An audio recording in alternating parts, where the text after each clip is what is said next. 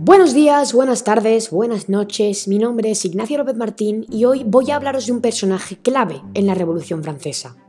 Uno de los acontecimientos más importantes de la historia de la humanidad que marcó el final de la Edad Media y el inicio de la Edad Moderna. Se trata de Maximilien Robespierre, apodado el Incorruptible. Nació en Arras el 6 de mayo de 1758. Fue un abogado, escritor y político francés.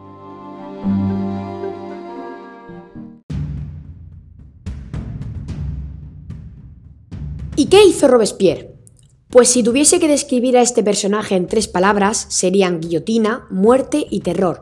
Y ahora os daréis cuenta de que no me falta una pizca de razón. Cuando Luis XVI, el rey de Francia, convocó el 5 de mayo de 1789 los Estados Generales en Versalles, una reunión a la que asistieron los representantes de cada estamento para discutir acerca de si los privilegiados debían pagar impuestos, Robespierre fue elegido como uno de los representantes del tercer estado.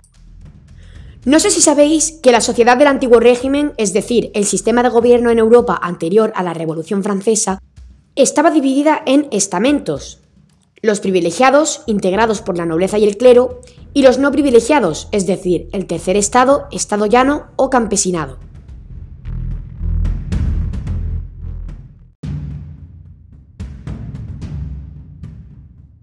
En un primer momento, Maximilien no tuvo ideas republicanas, hasta que el rey Traicionó la Constitución con su intento de fuga en 1791, lo que se conoce como la fuga de Barents, pues fue allí, en Barents, donde hallaron a la familia real y la enviaron de vuelta a París.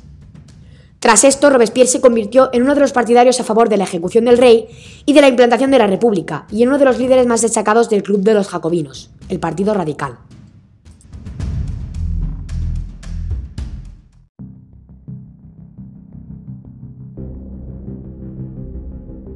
Los jacobinos tenían el apoyo de los sansculottes, ciudadanos de a pie que se negaban a llevar los calzones o culottes de los aristócratas, como símbolo de su rechazo a la tradición aristocrática.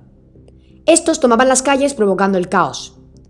Más tarde, Luis XVI fue destituido y encarcelado, por lo que Francia, que desde poco después del inicio de la Revolución hasta entonces había estado gobernada bajo una monarquía constitucional, pasó a una nueva etapa que se conoce como la Convención, integrada por los jacobinos, los girondinos y la llanura. Los dos primeros eran clubes republicanos, el primero más radical y el segundo más moderado.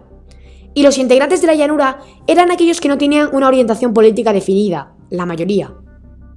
Esta etapa quería ser una completa ruptura con el pasado, por lo que uno de sus primeros actos fue la ejecución de Luis XVI, a la que se opusieron en vano los girondinos.